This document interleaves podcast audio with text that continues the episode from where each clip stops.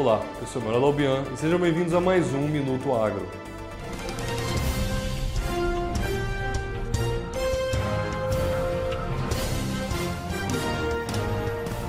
O indicador do milho CPEA teve uma baixa nos preços e ficou próximo a perder o patamar de 90 reais por saca. A cotação variou menos 0,69% em relação ao dia anterior e passou de 91,02 reais para 90,39 reais por saca. Assim sendo, no acumulado do ano, o indicador valorizou 14,93% e em 12 meses os preços alcançaram 30,83% de alta.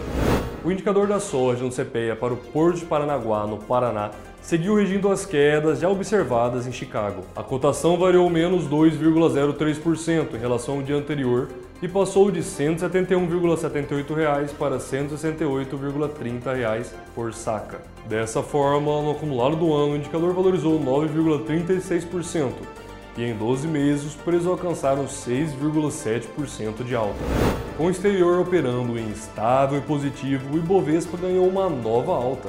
Alcançou os 113 mil pontos. Dessa forma, o principal índice de ações da Bolsa Brasileira subiu 1,14% na comparação diária e ficou cotado aos 113,455 pontos.